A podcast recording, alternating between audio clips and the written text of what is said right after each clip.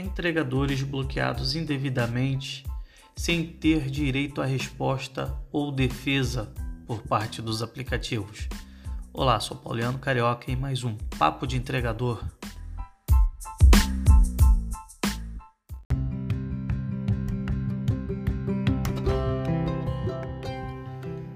É, pessoal, depois de fazer uma pesquisa aí, dar uma estudada legal aí, é, sobre golpes nos aplicativos de delivery. E durante toda essa pesquisa que eu fiz aí, durante todo esse estudo que eu fiz, não achei nada é, a respeito de é, bloqueio indevido, né? Entregadores que são bloqueados injustamente. E, e é aquilo, galera, nós sempre seremos os vilões da história. Não adianta. Se não fizermos algo para tentarmos mudar essa situação, nós sempre seremos os vilões dessa história. Eu mesmo conheço, tenho conhecimento, conheço, não tenho conhecimento de inúmeros entregadores que foram bloqueados injustamente. Muitos vêm até mim pedindo o desbloqueio na plataforma, até porque eu sou líder de equipe de, de, de um aplicativo de delivery que trabalha com, na maioria da, da, das suas entregas com captura de entregas do iFood. No entanto, o que, que ocorre?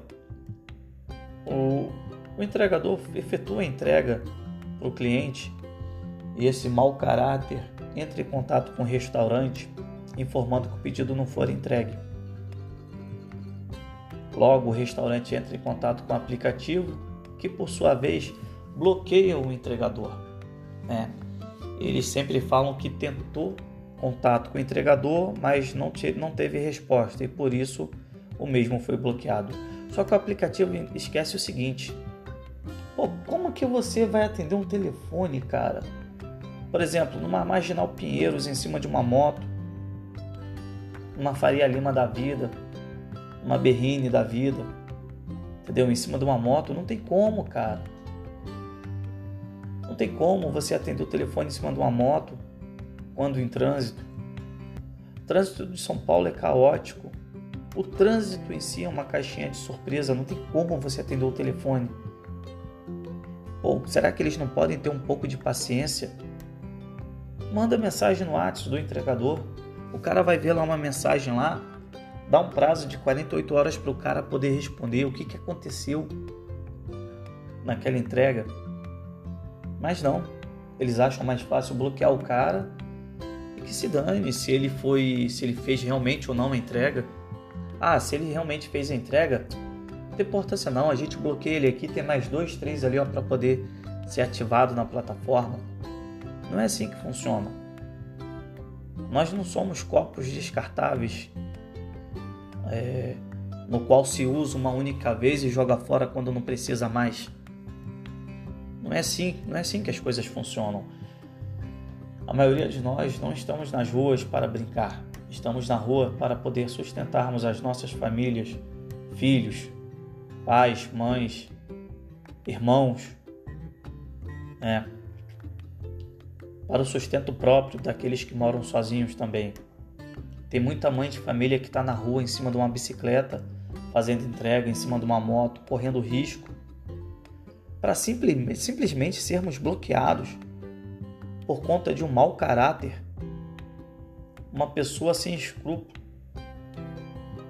uma pessoa que simplesmente é, é, é quer se dar bem em cima do entregador.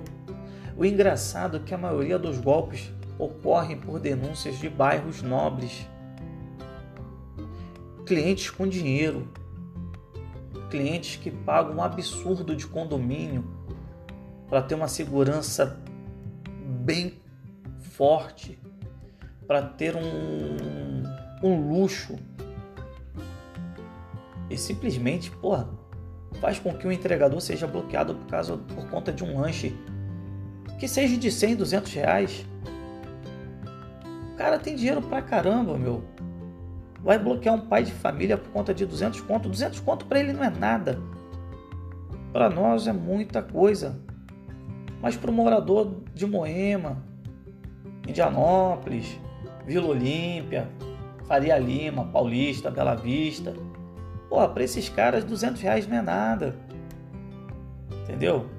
Pra gente que está em cima de uma bicicleta, em cima de uma moto, porra, 200 reais é dinheiro pra caramba. Entendeu? É muito dinheiro.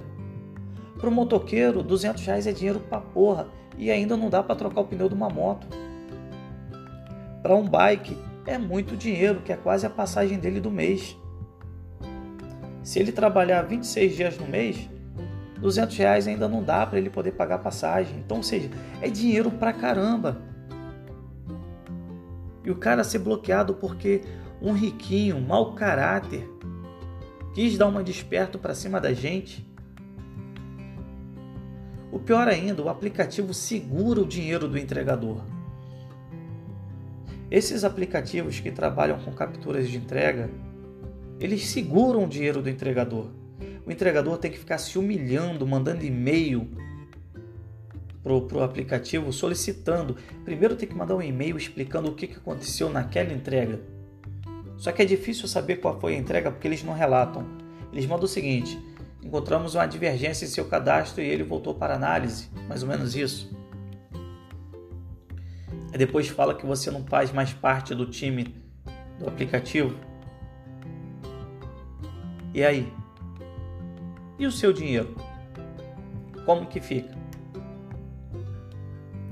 Por mais que você prove que o, o cliente está errado, eles ainda demoram na, na, na reativação. Quando reativa? E creio eu que mesmo havendo a reativação, deve haver uma, uma observação no teu cadastro de possível extravio que você possa ter feito ou não. Enfim, galera, o negócio é o seguinte: não há nada nem matéria alguma que nos beneficie, que nos dê um respaldo, que nos dê um suporte. Porque se entramos em contato com o aplicativo, eles só falam que cortou a. Como, é que, como que se diz? Cortou a parceria, encerrou a parceria. Mas, direito de resposta zero. O engraçado é que quando o aplicativo precisa, ele entra em contato com você solicitando uma ajuda de urgência em relação a pedidos parados no restaurante, principalmente quando o sistema do aplicativo cai. Aí querem que efetuemos as entregas através das comandas, que por sua vez demoram para ser lançadas. Temos que ficar em cima para depois simplesmente o, cliente falar que não recebeu o restaurante, acreditar e a plataforma também acreditar e nos bloquear? Até quando isso vai continuar? Eu acho que já está na hora de todos aqueles que trabalham corretamente se unir irmos para a porta daqueles que se acham no direito de bloquear não, não somente o entregador, mas bloquear o dinheiro que você tem a receber. Temos que dar um basta nisso daí. Porque todas as matérias que eu venho que eu tenho gravado, nenhuma delas é, beneficia o entregador. Uma ou outra fala sobre um possível benefício, sobre uma possível melhoria. O engraçado é, tem aplicativo que cobra 10 reais semanais de cada entregador para uso da plataforma. Mas quando nós precisamos, não somos ouvidos, não somos respondidos. E aí? Para que pagar 10 reais? Se você está na porta do cliente, ele demora a, a descer, você entra em contato com, com o suporte, você fica de 30, 40, 50 minutos, uma hora, hora e meia, duas horas até aguardando um retorno. Você vai ficar parado ali? Não, não vai ficar parado ali. Tem entregador que age errado. Ah, ninguém quer me responder, eu vou comer o pedido. Não é assim que funciona. Infelizmente tem a política né, do aplicativo. Qual é?